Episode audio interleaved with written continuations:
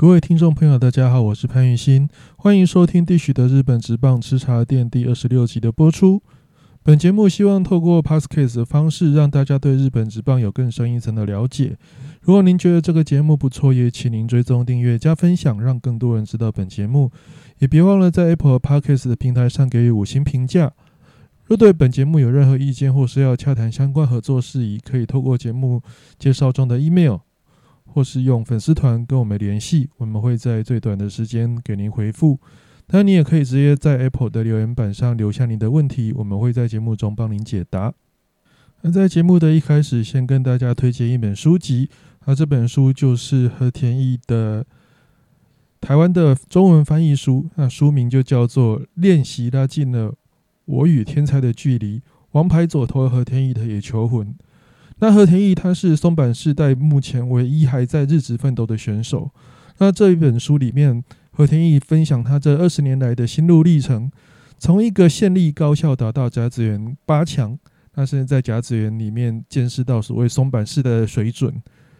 让他觉得自己跟这些高手是有差异的。但也因为这样子，让他透过正确的练习跟活跃数据的分析，来有效提升自己的能力，也让他有。大联盟经验，而且到现在都还能够投球，而且最新的消息，他也入选了今年的明星赛。那除此之外，和田也在书里面分享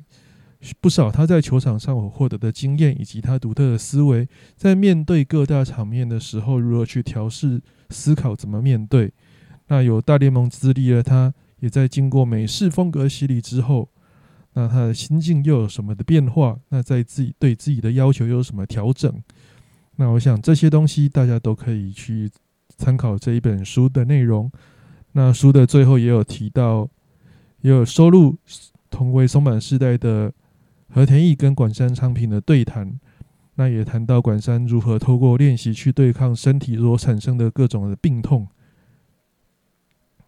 那里也看到和田义跟管山昌平也讲了不少他们同辈之间的秘密啊。那这也是。收录在书的最后的一个特辑里面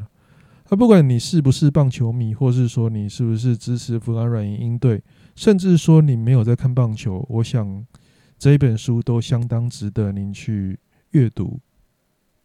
那前面的书籍介绍过后，接下来就是开始进入今天的主题。那今天主要的大主题有两个，一个就是刚加入中华职棒的。投手佐藤游归，那另外一个就是刚结束的明星赛票选，还有最后的名单公布。那节目一开始要和大家聊聊，在七月一号宣布加入台湾的乐天桃园队的前养乐多队乐天队的职棒选手游归啊。他游归，他全名是佐藤游归，他是在二零零七年高中选秀的时候加入东京养乐多燕子队，然后后来。被养乐多战例外之后，也曾经转投东北乐天金鹫队，那，最后是被在乐天丢了两年之后，再被乐天释出。他后来他是跑去打独立联盟五藏热火熊队。那有归今年其实还是有先发十场比赛，那是主投六十二点二局，那送出四十七次的三振和二十四的保送，那防御率是二点四四。那当然和去年比起来是有一些进步。那究竟有龟有没有办法立足在台湾直棒？那我个人是不便发表意见。毕竟这几天下来，应该不少媒体还有不少的那种所谓的网络写手也都分析过游龟现在的状况。那我们今天其实要和大家谈谈的是游龟这一个人，而不是他现在以后加入乐天会有什么表现，因为。这不太是我研究的部分，因为我也不是很了解说现在中华职棒的整体的水准大概到哪里。啊，只是单纯和大家介绍一下游龟这位选手，也提供大家今年在看游龟比赛的时候做一个参考。那当然大家都知道游龟，他最著名的就是他当时是创下甲子园最快球速一百五十五公里的记录。那但我个人认为这个记录其实是。有点比甲子园的冠军还要更难得，所以游龟那一年在高中选秀上，他是被五支球团同时第一指名。那那一年的选秀，他还是处于一个高中跟大学分开选秀的一个年代啊。那一年的话，高中选秀主要有 Big Three 哦，Big Three 当时的 Big Three 就是中田翔啊，中田翔最后是被火腿队选走啊。另外一个是罗德队的唐川佑己，唐川佑己就像刚讲到的是加入罗德队。那另外一个就是养乐多队的佐藤游归啊，佐藤游归是他的本名哦。我们前面其实都讲游归，那这里跟大家郑重介绍一下，他本名是叫佐藤游归。那当时养乐多的监督，也就是总教练，其实还是古田敦也。虽然说当时古田敦也已经提前宣布说他要在球员身份退休，而且同时辞职他的总教练的位置啊，但是。因为当时的高中选秀是在十月初，那时候养乐多队的球季其实还没有完全结束，那古田敦也还是必须要把整支球队带完，所以当时去参加选秀的港乐多的总教练的代表其实还是古田敦也。那直到年底的大学社会人选秀，才让才是换新任的监督高田凡去担任选秀的任务。那古田敦也当时是从五支球队里面抢下了佐藤游归啊。他其实当时的转播，那现在网络上其实稍微找一下，应该还是找得到。那大家如果有兴趣的话，去可以去找二零零七年选秀的一个录影画面了。其实当时游归被养乐多选到，他的心情不太美丽，因为游归当时一心想去的球团是位于。他的母校仙台育英隔壁的东北乐天金鹫队啊，那东北乐天金鹫他们的主场工程球场其实就在仙台育英的附近，而且仙台育英里面也有田中将大，这是游龟他相当崇拜的一个学长，所以当时游龟被养二多选到的时候，其实透过画面可以看出来，他的眼色其实是非常的难看的。不过养二多对的古田敦也最后是用。温情攻势，他是去直接，当然是古田亲自去仙台育英高校拜访佐藤游归，而且当时古田做了一件事就是他把要写给游归的话写在那个抽签的那一张交涉确定的那一张纸上面，然后送给游归当纪念礼物。那古田敦也是在那一张签纸上留下了佐藤君，他为了追求更崇高的志向。让我们在东京打棒球，并朝向世界迈进吧。那这个所谓的东京，当然就是指的是神宫球场。其实，即便古田他要离开养乐多队了，但是他还是相当努力的，想要把游龟留在养乐多队身上。那游龟也被这一件事所感动，那最后是顺利的加入养乐多队。那当然，这件事后来也引起一个风潮，就是不少监督就是在面对。他们所抽中的第一指名的时候，都是用这种 监督在上面留言，特别给留言给选手的这种惯例啊。当然，也不是说每一个都会这么做，但是后面就有不少监督都是这样效法。那杨乐多也相当有诚意的，在当年的十一月十一号替游龟举办入团仪式。那给游龟的背号也是继承当年荒木大辅所留下来的十一号。他也因为游龟当时加入养乐多队的时候，那火腿队那时候的投手教练佐藤义则，他的日文读音也是叫 Sato Yoshinori，所以最后，那养乐多最后是决定以游龟，也就是尤西诺里当做佐藤游龟他的一军的登陆名称。那当然，其实我个人是认为这也不是一个完完全全的原因。另外原因也是代表说，球团对他的期待是相当大的，所以才会想到这种不希望让人家搞混的情形啊。因为毕竟，其实以这几年来，日本的选手那种所谓用那种名字做登录的，多少或多或少对这位球员都有所期待。而且，其实以游龟佐藤游龟，他用游龟当登录名，一定可以掀起一些话题。也就是说，今天如果不是佐藤游归的话，可能其他选手就是撞名就撞名的，我管你那么多。那当然，以游归的身手，他隔年第一年就加入了一军的春训。他原本其实有机会开幕一军了，但是因为开幕那个在春训期间热身赛期间伤到了左脚，所以开季也是从二军出发。但就算他从二军出发，那当年游龟在第一年也是在二军一口气拿下八胜，那拿下是当年东区联盟的胜投王，那也获得在八月三十号获得第一次在一军先发的机会啊。那第一初登板虽然说不是很理想，但是他第二次出赛就是以六局只被打两支安打的优异表现打败巨人队，那拿下生涯的首胜，而且当时球队也。把游龟的投球局数控制在二十九点二局哦，那刚好离新人王的三十局刚好差零点一零点一局，也让游龟隔年有挑战新人王的资格。那隔年游龟当然就进正式进入了杨乐多队的先发轮值。那虽然说在开幕系列赛第二战就拿下胜投，那也是继球队今天正义之后，再度有二十岁以下的投手拿下开幕系列战的胜利了，但。接下来他患的跟很多那种所谓速球派投手一样的通病，就是特别容易起水泡。那也因为他起水泡问题，所以常在一二军之间浮沉。那整年下来，其实游龟的表现三点五零的自责分率其实不算太差，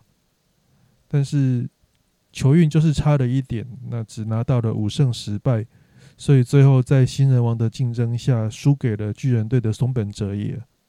那虽然有龟在二零零九年的表现最后是没拿下新人王，但是其实他那一年还是有入选明星赛，而且当时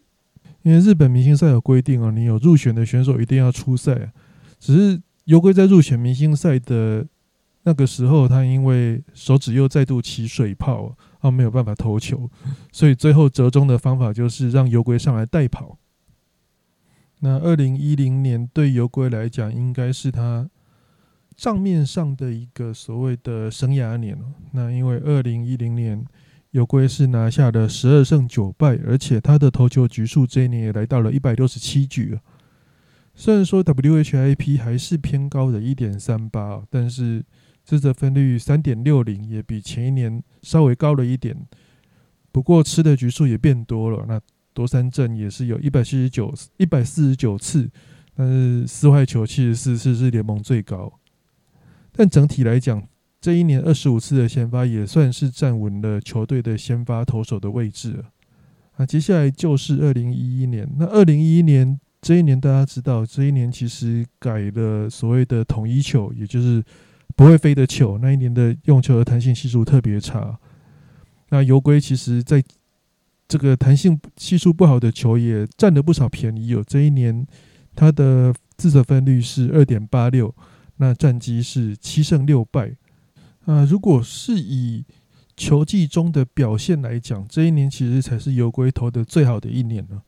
只是这一年开始，游龟开始是是一个所谓的伤痛缠身的情况。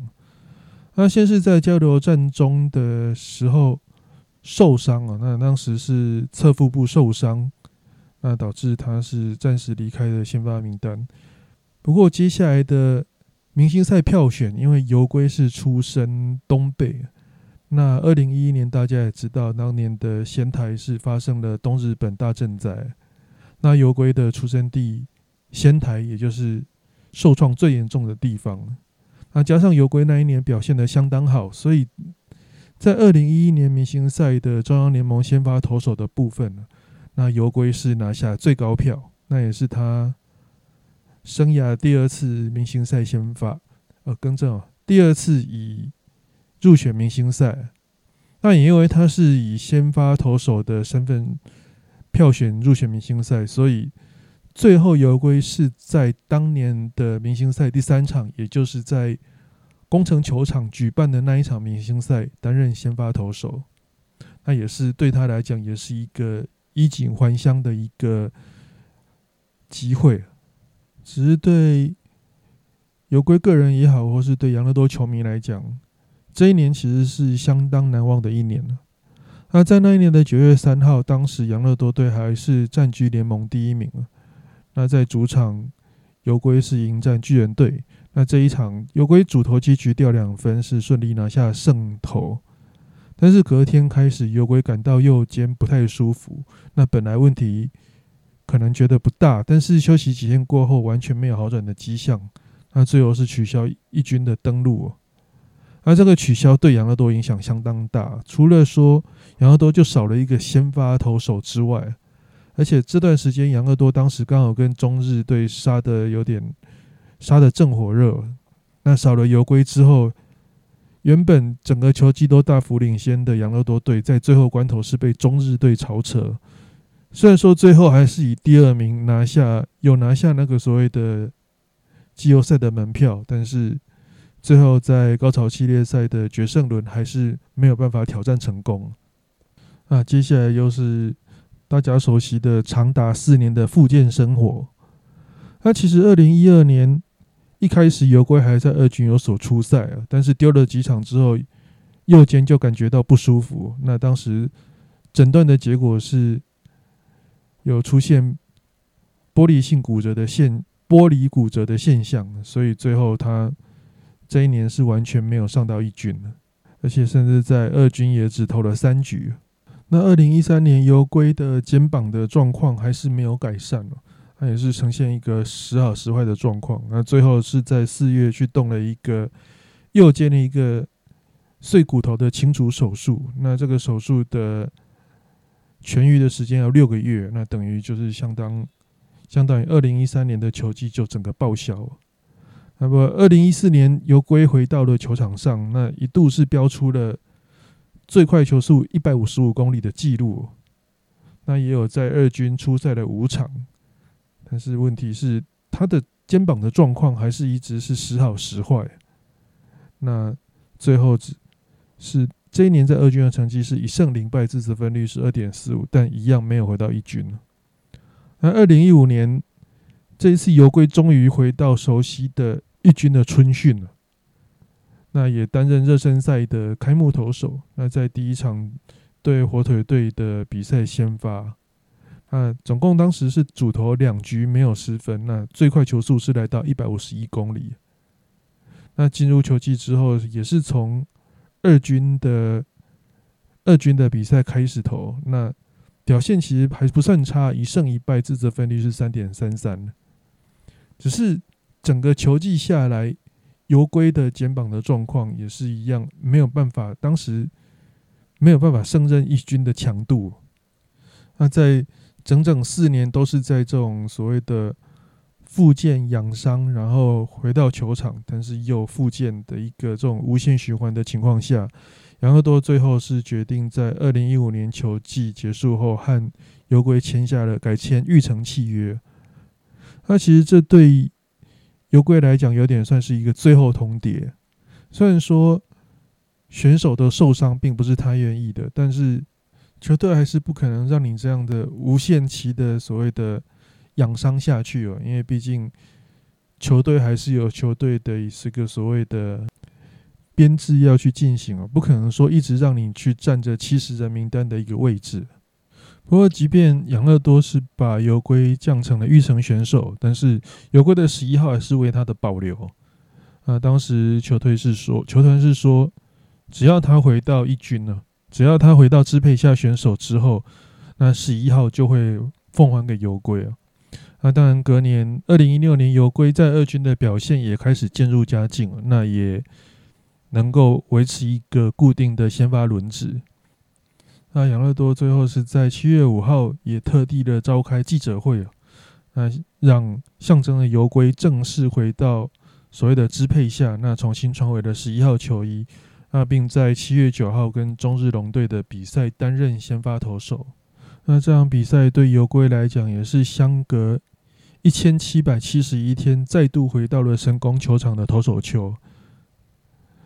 那那一天，全场可以说是一个挤进了爆满的观众那除了那一天是杨乐多队的东京焰炮尔系列赛的第一场比赛之外啊，那也因为是游龟的复出战，所以全场也是挤满了游龟的支持者。那杨乐多也在那一天特地做了所谓一个十一号的看板，那让大家能够在看板上写想对游龟说的话。那从此可以看出来，由此可以看出来说，球团对游龟是相当的看重。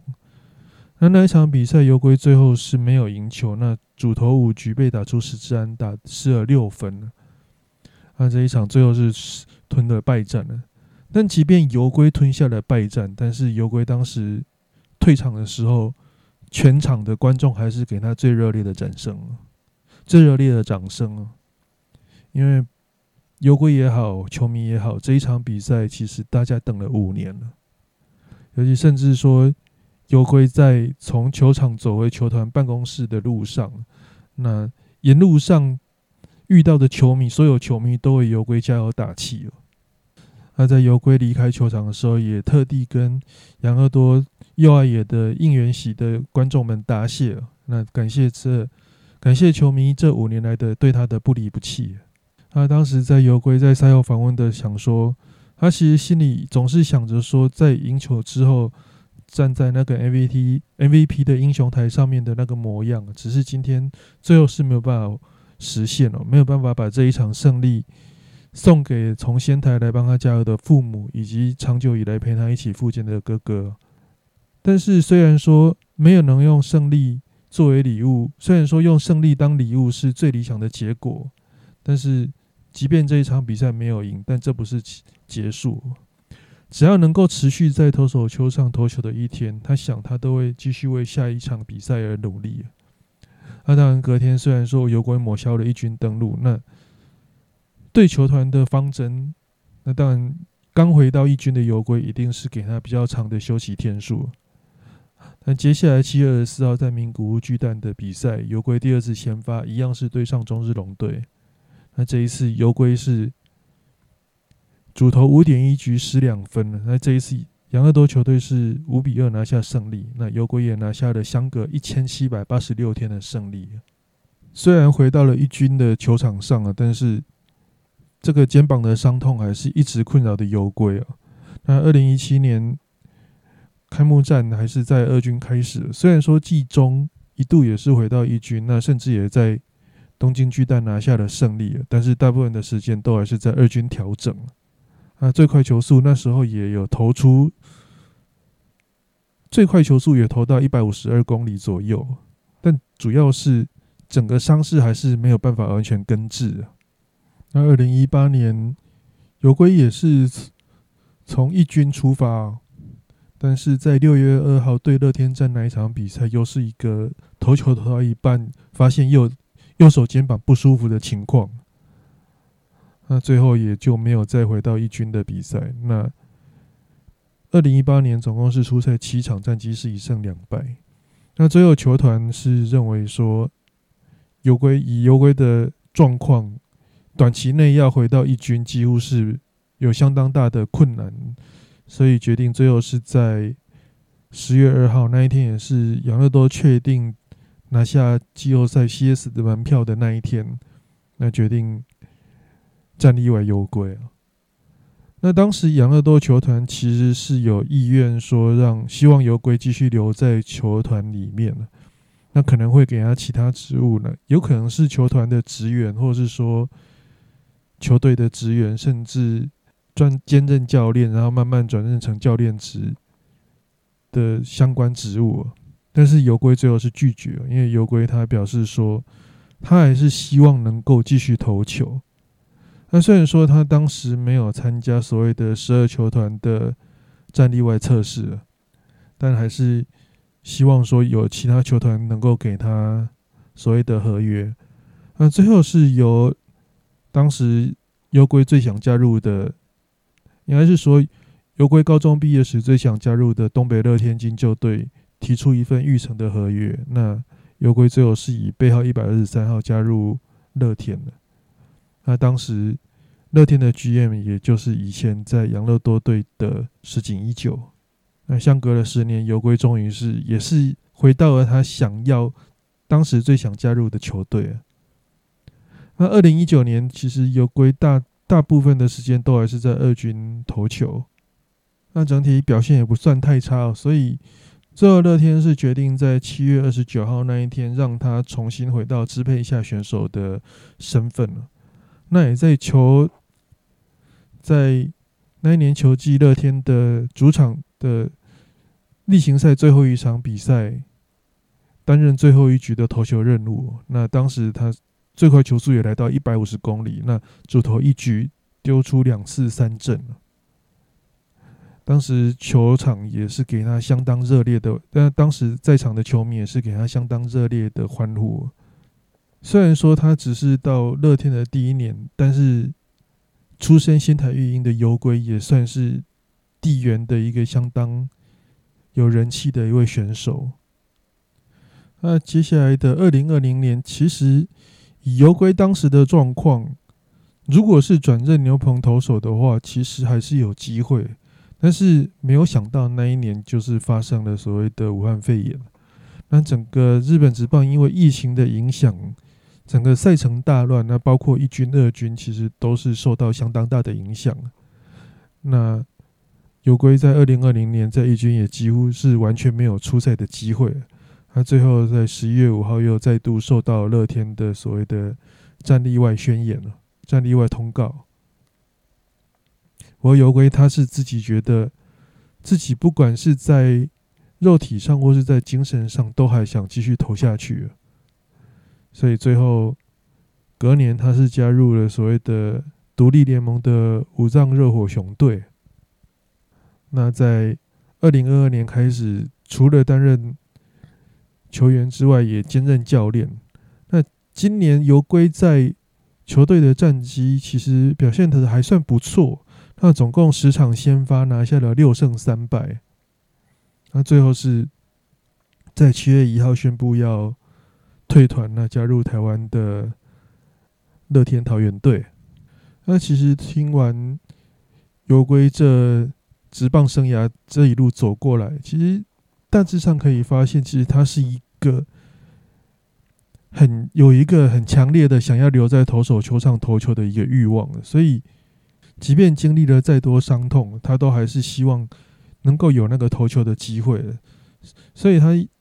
在接受台湾记者访问的时候，他也感提到说：“诶，他是对乐天的邀请，他感觉到很意外，但是有这个机会，他一定就会去尝试。”那当然提到有位这位选手，那从历历年来挑战来台湾职棒的日职选手里面，那。当然，有鬼可能不是成绩最好的，但是有我相信一点，这一点是其他人比不上。他应该是这些选手里面在日本的人气最高的一位，因为毕竟他是从甲子园明星出身那或许大家会想，哎，正田树他甚至是拿过甲子园下甲冠军赛的投手，那当时也是火腿队的第一指名，那为什么不是他？那当然，这个跟你加入球队的一个受欢迎、受轰动的程度，还是绝对有差。那前面我们提过，游龟他在加入职棒的第一年，是从一军春训开始了。那那一年，其实，在一军在养乐多的一军春训地点普天球场就已经造成不小的骚动。而且这样一路看下来，游龟虽然说后面几年都投的跌跌撞撞。但是每一年，每一年，所有的球迷，所有甚至球，当然球员跟球团一定是希望他回来，但是在球迷的心中，大家对游龟的期望还是相当的高。因为就我个人认为，因为游龟是所谓那种有王牌气质型的投手，那有王牌气质型的投手就是那种，你一站上投手丘，就是有那种一夫当关的气势。而不是只是单纯说，我其实只要把球投好就好的那一种选手，他会有这种气势的选手，我觉得其实十二支球团里面，不见得每一队都会有一个。那养乐多队其实大家会说，哦，养乐多队的王牌是石川雅圭，但老实说，石川雅圭也是少。你要硬要说他是一个王牌选王牌投手，他还是少了那么一点气势存在。所以其实球迷也好，球团也好，对游龟的期待感其实是相当的高的。那就像我们前面提到，他二零一六年的游龟的复出战那一场，一个相隔将近五年的选手回到投手球，回到神宫的投手球，那全场的观众带给他的掌声，带给他的欢呼声，我想这一种人气应该是其他人很难比得上的。而且他应该也是这些从日本来台湾的职棒选手里面第二位以明星赛票选身份进驻明星赛的球员。那第一位当然不用说，就是高金城路。但是老实说，高金城如是后援投手，那 closer 在投手的票选的难度上，还是比先发投手还要容易许多。那尤归他的票选，他是当年二零一一年，他是先发投手票选第一名。那高金只能够算说他是以，就是他是以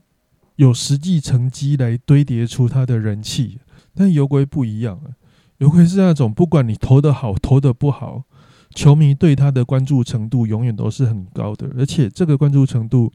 不是只有在养乐多是这样子，甚至游归到了乐天之后，那乐天的球迷也没有因为说他是养乐多来的就对他比较另眼相看，也是用相当热烈欢迎的态度来期待游归能够在球场上有好表现。是在游归决定来。挑战台湾职棒的时候，已经有日本球迷说：“我一定会去台湾看你。”那这些都在在的说明说，优龟的人气真的是相当的高，应该是有史以来来台湾打职棒的日职球员人气最高的一位。当然，以优龟现在的状况而言，我相信他的身手一定不如当时在日职一军时的时代那个时候可以相比。但是，身为一位十几年来的优归的支持者还是希望说，来到中职以后，他能够有不错的表现那接下来和大家谈谈今天的明星赛。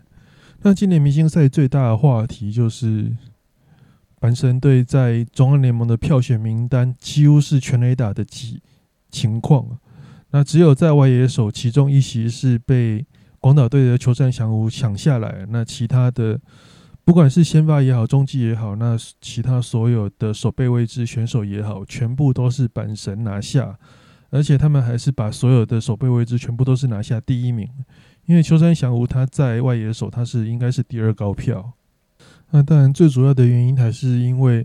板神武在上半季表现的相当的不错，因为到目前为止都还是占据中央联盟第一名。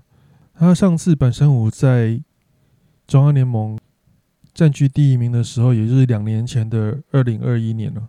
那一年，板神虎在明星赛也是席卷相当多的票选席次了。那基本上以整个球迷的动员来讲哦，板神虎其实算是相当强的。如果说是每就是就每年都有在关心那个明星赛票选状况的，就知道每一年的明星赛一开始都是所有板神球员都会先跑在前面也是本身迷的动员力，真的是又快又来得快，又快又准。但是能不能撑到最后，这就很难说。但主要还是要看，如果本神虎的战绩好，那当然这些球迷就会有动力投到最后。但是本身并不是每一年的战绩都那么好，所以有时候也是会有出现那种被其他球队一一陆续赶过的情况。然后大家会说。诶，那既然这样子，那巨人队的球迷，巨人队应该也很会投票啊。但实际上是巨人队的球迷的动员能力跟本神队的球球迷动员能力相比，还是有所差距。那今天在 PPT 上面有看到一篇文章，就是他在讲说日式球团在明星赛球迷票选全面的次数。那当然，他这个统计的次数是从二零零五年，也就是。近铁跟欧力士合并之后，到现在的一个十八次的明星赛当中的一个统计的结果，那结果有点意外，又有点不意外。它里面提到的是，诶，最长全面的球队是中日队哦。那中日队总共全面了十一次，那这其实还蛮正常，因为中日这几年真的是没有所谓的 super star 出现那乐天跟罗德各七次，DNA 五次。这跟大家的印象也是相去不远那其他欧力士、火腿、羊乐多、板神、巨人全面的次数各是两次。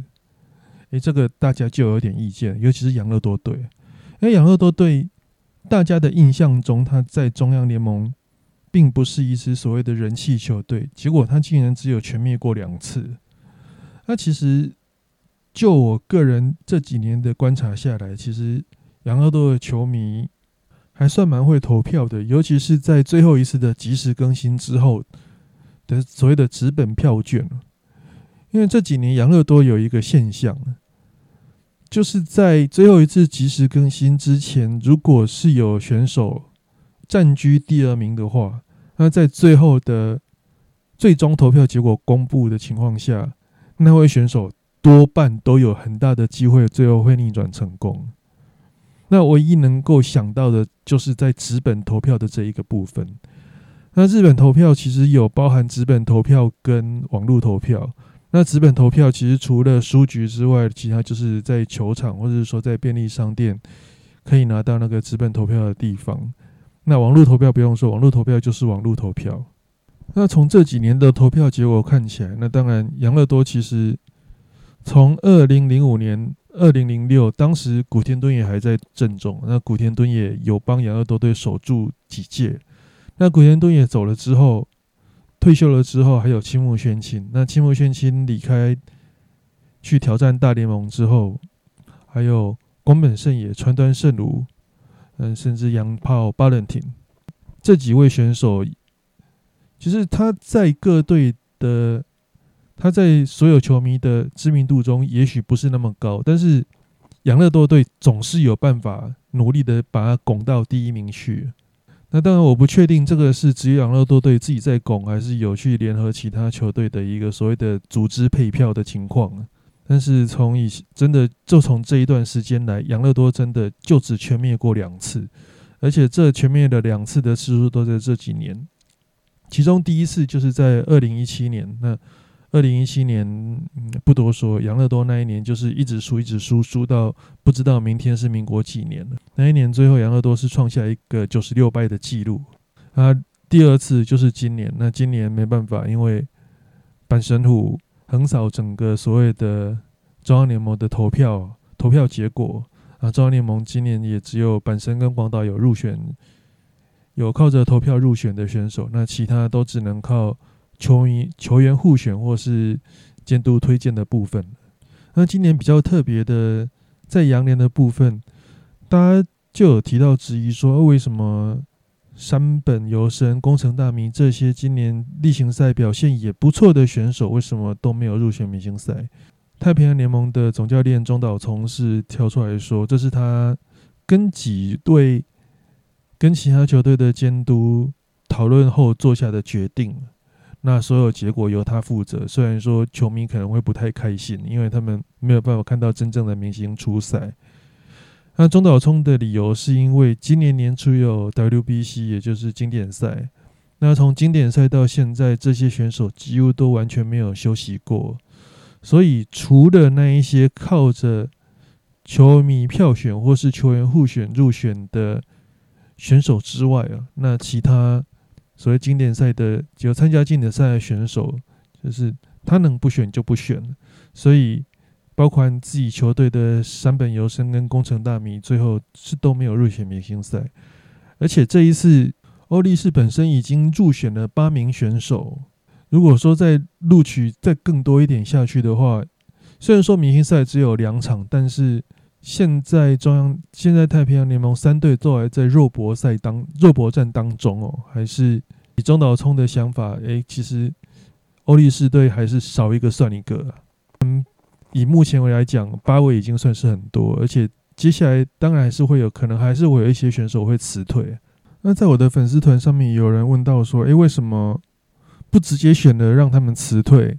就好，让他们还有挂一个诶有入选过明星赛的一个经验？但是其实最主要的原因还是在于说，你如果入选明星赛而辞退的话，那依照日本职棒的联盟的规章，对，这是规章里面明定的，就是如果你辞退明星赛的话，你接下来必须要禁赛十场，也是十场里面你是不能够上场，因为他们的理由是说，你既然有伤，就好好的休息。那这个为什么会有这个规定？那主要还是来自于二零零六年那一年的浮流校界。那浮流校界当年也是因为辞退明星赛，但是他下半季打得相当的好，那最后甚至拿下了联盟的 MVP，最后是帮助中日龙队拿下联盟冠军。而且浮流校界本身也入选了当时的太平中央联盟的最有价值球员了，可能引起其他球队的。不开心呢，他觉得说一样是入选明星赛，凭什么你就可以用这种方式休息，然后为你的下半季备战？所以之后日本职棒就更更改野球协约，就有所谓的强迫在明星赛至少要出赛的一个规定。那就像前面也有提到，游龟第一次入选明星赛的时候，他为了不被处罚，所以他担任代跑。嗯，对，投手担任代跑。那当然，另外还是要跟大家分享一些资讯了。就像明星赛这个东西，要选谁，要用多久，要投几局，要打几次，当然所有的锅都是总教练在背。但其实就像中岛聪，就像新闻写的一样啊，今天总教练要选谁，要怎么用，其实都有和各队的总教练。谈过，甚至和球员去讨论过他们的状况，可以投多少，可以用多少。那绝对不是总教练自己一个人可以决定的，因为自己球队的就算了，有时候你用到的还是其他球队的选手。也是像是去年大家在那边讲说什么哦，高金成儒要把剩下唱人弄坏，让他丢两局，甚至让他被亲人被。清宫信太郎打再见全垒打这种这件事情啊，我觉得那个其实真的就是无稽之谈了，因为根本搞到最后，连佐佐冈真司都跑出来帮高金城武说话，就知道其实高金根本没有什么机会去所谓去做弄生下唱人要去让他硬吃下两局重故意要把他玩坏，然后好让自己例行赛打打容易一点的举动。而且我没记错的话，下半季第一场还是第一场。杨乐多遇到生下的时候，好像是被玩疯了，所以要说讲什么明星赛阴谋论这种东西，我想听听就好，不用太认真了。很多其实都是球员之间，甚至八卦杂志媒体之间的自己在那边脑补。那当然，最后也和大家谈一下那个所谓的日本职棒的十二球团的进场人数。那那天也是在 PET，其实后来现在有时候不知道讲什么，就去 PET 找一些主题。那提到说，十二球团总进场人数排行第一名阪神，那不意外。不过第二名是软银，第三名是巨人，巨人掉到第三。那这个原因，大家会觉得说，到底为什么？那其实原因还蛮简单的，因为疫情的关系，巨人队取消站票。以前巨人队的站票一场是可以多塞到接近一万人了。那因为疫情的关系，现在在疫情过后，巨人队是。这应该是说，整个日本职棒都取消站票这个东西，那所以相对上，巨人队的球迷就没有办法像以前哦，动不动就是塞到四万五的极限。那甲子园容量，老实说，其实是比东京巨蛋还要大。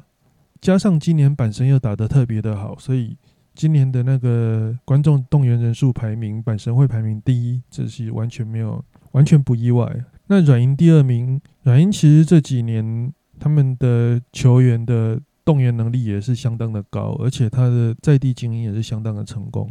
那另外一点就是说，软银它的所谓的浮动票价这个机制，他们做得很好，就是他们的平日跟假日的那个门票的差距是相当的大，有时候你真的平日看两三场，搞不好都看不起假日的一场。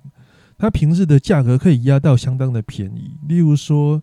所谓的 S S 指定席，就是差不多是垒包后面的那个位置，诶，它一场比赛压到只有日币两千多块，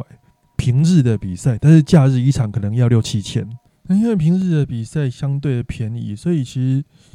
软银让软银在平日也可以吸引到相当多的观众进场看球。那加上软银现在的战绩又不差，所以这也是软银为什么他今年的总进场人数会超过巨人队的一个原因。那其他的比较大的变动就是像是横滨跳到第四，中日跳到第五名。那横滨第四其实原因也很简单了，因为那横滨球场当时为了东京奥运，那它有多建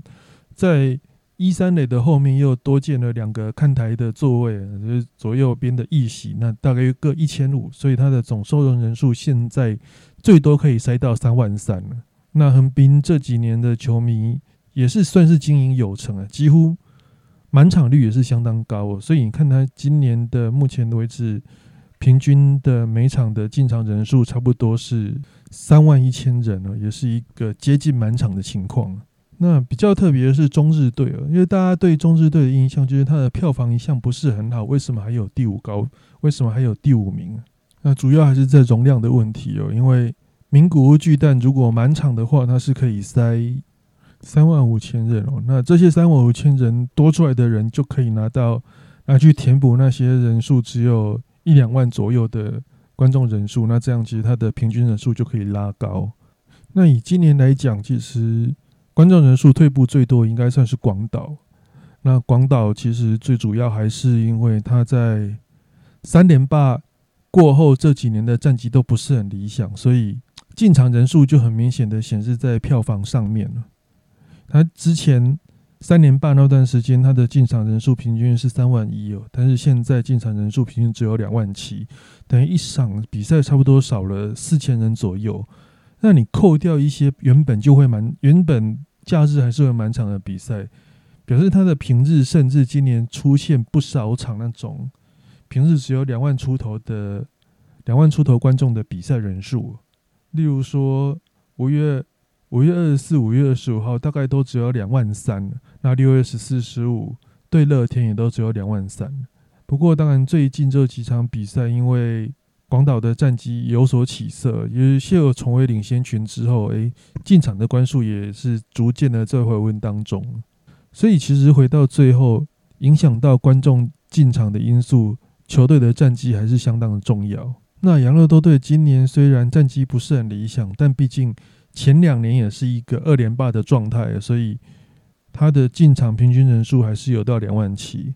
但养乐多的一个先天上的劣势就是成功球场现在就算是塞到满，也不见得可以塞到三万人了。所以你这个在算总平均人数上面就输人家很多。但是如果以满场率来讲，其实光到呃杨乐多队的满场率其实还蛮高的。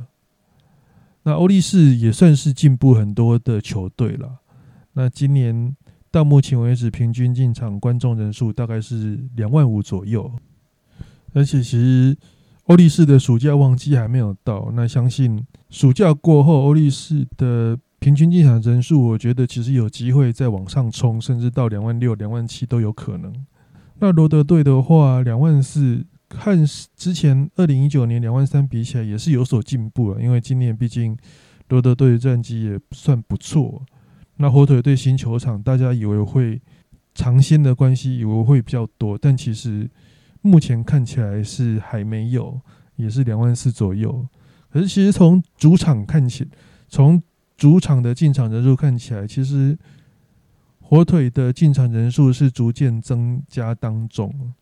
那他为什么他会离满场还有满场率大概只只有八成左右？那主要还是在于说，他新球场盖好的时候，其实他的接驳，因为他球场离最近的 JR 车站还有一段距离，你如果是走路的话，大概要走二十五到三十分钟，所以它中间是有接驳车的。但是一开始应该是接驳车有点准备的数量不足，那导致于影响到球迷到球场看球的一个意愿。不过这个在后续都有慢慢的这个问题，后续都有慢慢的把它解决掉。那以我自己，我自己是五月底六月初去看交流赛，那那时候我觉得当时的接驳车已经算都算还蛮顺利的，他的车子都是一台接着一台来啊，没有像那种刚开幕的时候什么一等要等个一个多小时的那种，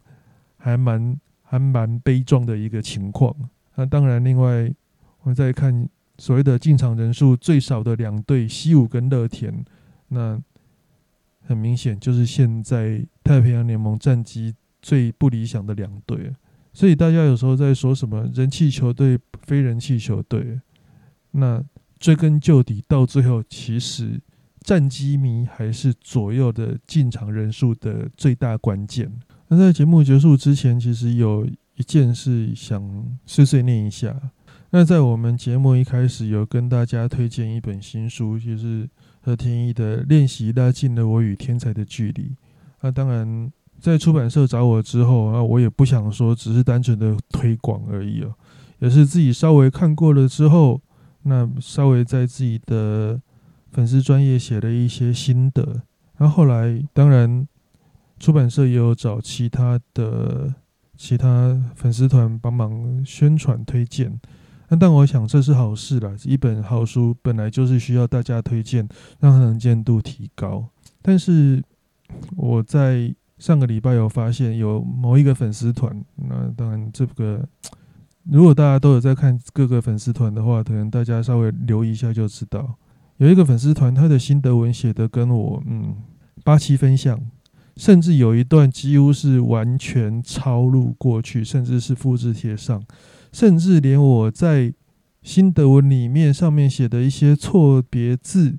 诶，不是错别字，应该是一些格式，几乎都完全照抄。那当然，我有跟出版社反映这件事情，那出版社也有去跟那个粉丝团的负责人联络。那粉丝团是说有参考我的格式，只是我的感觉是，这应该不是只有参考我的格式而已，这根本就是改写吧。不过是个心得文而已，有必要连心得都抄吗？都要去参考别人的东西吗？这个东西，你我说真的，你就算写不出来，你就直接分享就好了嘛，何必硬要去挤这个所谓的心得文出来呢？那当然，当下我是搞得不太开心了，因为毕竟自己虽然不是什么有名的写手了，但是至少这些东西都是我看过书之后仔细去。稍微做消化而写出来的文字，即便说它只是心得，但是看到自己辛辛苦苦写的心得被人家拿去致敬，心里还是不太高兴那当然，出版社也有，我有跟出版社反映过这件事情，那出版社也有去跟对方提起这件事，只是感觉还是怪怪的，所以在大家稍微在这里稍微发泄一下，嗯，那也请大家多多包涵。那今天的节目就到此告一段落，也谢谢大家的收听。哎，希望自己下次的节目不要再一拖又拖了三个月。那我会努力去找一些话题来跟大家分享。那如果大家对节目有意见，也可以直接在留言留言板上反映，或是在社团反映。那我会列入下次做节目的一个参考。那我们下次再见喽，拜拜。